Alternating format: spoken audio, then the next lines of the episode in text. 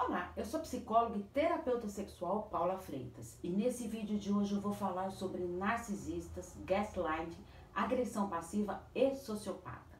Você sabia que eu faço atendimentos presenciais em São Paulo e online pelo mundo inteiro? Isso mesmo, os atendimentos online, eles podem ser feitos por videochamada, que é o que eu gosto porque eu consigo me conectar com você. Quer mais informações sobre esses atendimentos? Envie mensagem pelo meu WhatsApp no 11 98313 2371. Então, vamos para as perguntinhas de hoje sobre narcisistas. Primeira pergunta: existe marido narcisista? Como ele se comporta? Quais são as suas características? Pode existir pessoas narcisistas em qualquer lugar. Você pode estar ao lado de um sem saber.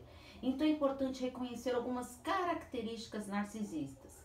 Eles são frequentemente fechados e distraídos, pois vivem no seu próprio mundo, egocêntricos por se considerar o centro das atenções, arrogantes e radicais, pois as suas ideias e falas são sempre as melhores. Dificuldade de lidar com perdas. Não admite fracasso, fica indignado quando não reconhecem suas qualidades e tem a necessidade de ter o controle da situação, sempre querer brigar. Tenha cuidado para que esse brilho narcisista não ofusque o seu amor próprio. Segunda pergunta: como se separar tendo filhos com narcisista? A separação, rompimento de um laço afetivo e dói quando é vivenciado. Por isso é fundamental reconhecer a necessidade real desse fim da relação para que você possa ressignificar essa história e seguir em frente. Quando se tem filhos, principalmente pequenos, é muito mais complicado. Por isso é fundamental conversar muito com essas crianças, mas jamais esquecer de preservá-las emocionalmente. Lembre-se que os filhos não têm o poder e muito menos a responsabilidade de manter o relacionamento dos pais. Tenha cuidado para não falar mal do parceiro na frente dos filhos. Afinal, o relacionamento pode ter chegado ao fim, mas a relação materna e paterna será eterna. Terceira, fala sobre gaslight. É uma violência psicológica sutil que acaba causando uma certa instabilidade emocional. Porque o abusador, ele mente, ele distorce a realidade, omitindo informações. E com isso, ele tem o objetivo de fazer com que a, vídeo, a vítima duvide da sua memória e até da sua própria sanidade mental. A vítima passa a ter insegurança e medo, duvidando da sua capacidade mental e percepção da realidade. Os sinais do gaslight eles são muito sutis e eles dificultam a percepção desse abuso. Como consequência disso, a vítima terá uma autoestima, uma autoconfiança abalada e diminuída.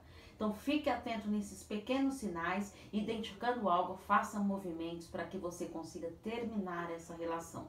Caso esteja difícil aceitar a decisão do rompimento, será fundamental a psicoterapia para você entender que você é a pessoa mais importante. Quarta pergunta. Fale sobre agressão passiva. A agressão passiva é uma maneira de expressar os sentimentos, como os de raiva, por exemplo, de uma maneira silenciosa. É algo muito comum de acontecer e isso traz sofrimento, porque ao invés da pessoa falar sobre os seus sentimentos, ela decide por esconder, não entrando em contato com esse sentimento, podendo deixar a pessoa com uma certa amargura, mau humor e até irônica.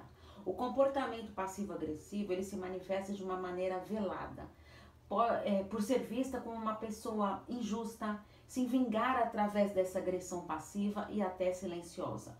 Quando se consegue identificar esse tipo de comportamento, deve-se tentar mudar isto através de algumas estratégias, que são treinar para falar de uma maneira mais dócil, falando dos seus sentimentos, abandonar a mania de ser uma pessoa sarcástica, respeitar os seus próprios limites, não achar que tudo que ouve dos outros é ataque pessoal. Evitar cobranças.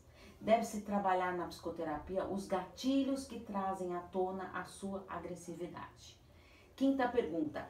Diferencie, por favor, narcisista e sociopata. Narcisista e sociopata são transtornos de personalidade distintos, mas com algumas características comuns entre eles. Ambos se consideram altamente especiais, priorizando as suas necessidades. Então, observe algumas diferenças e semelhanças entre os sociopatas e os narcisistas. O sociopata ele tem transtorno de personalidade antissocial e eles são mais perigosos que os narcisistas. Todo sociopata é narcisista, mas nem todo narcisista é um sociopata. Ambos podem prejudicar e machucar as pessoas, mas com o sociopata isto é intencional. Geralmente os narcisistas, eles têm um ego frágil, eles não sabem lidar com as críticas. Os sociopatas, eles se moldam nos relacionamentos de acordo com as suas necessidades. Ambos são difíceis de lidar. A maior diferença então entre eles é que o narcisista ele prejudica os outros não de uma maneira intencional. Já o sociopata, ele tem prazer em prejudicar as pessoas. Os sociopatas são perigosos porque eles gostam de esconder a sua verdadeira personalidade. Já os narcisistas não estão preocupados em esconder quem realmente são. Aproveito para te convidar para você se inscrever no canal do YouTube, Paula Freitas Psicóloga, acompanhar os meus podcasts, os meus textos e vídeos nas redes sociais, Facebook, Instagram, LinkedIn e também eu tenho conteúdo diário na lista de transmissão do WhatsApp e no canal do Telegram Relacionamentos Psicologia. É só enviar uma mensagem para eu te adicionar. Afinal, quem cuida da mente, cuida da vida.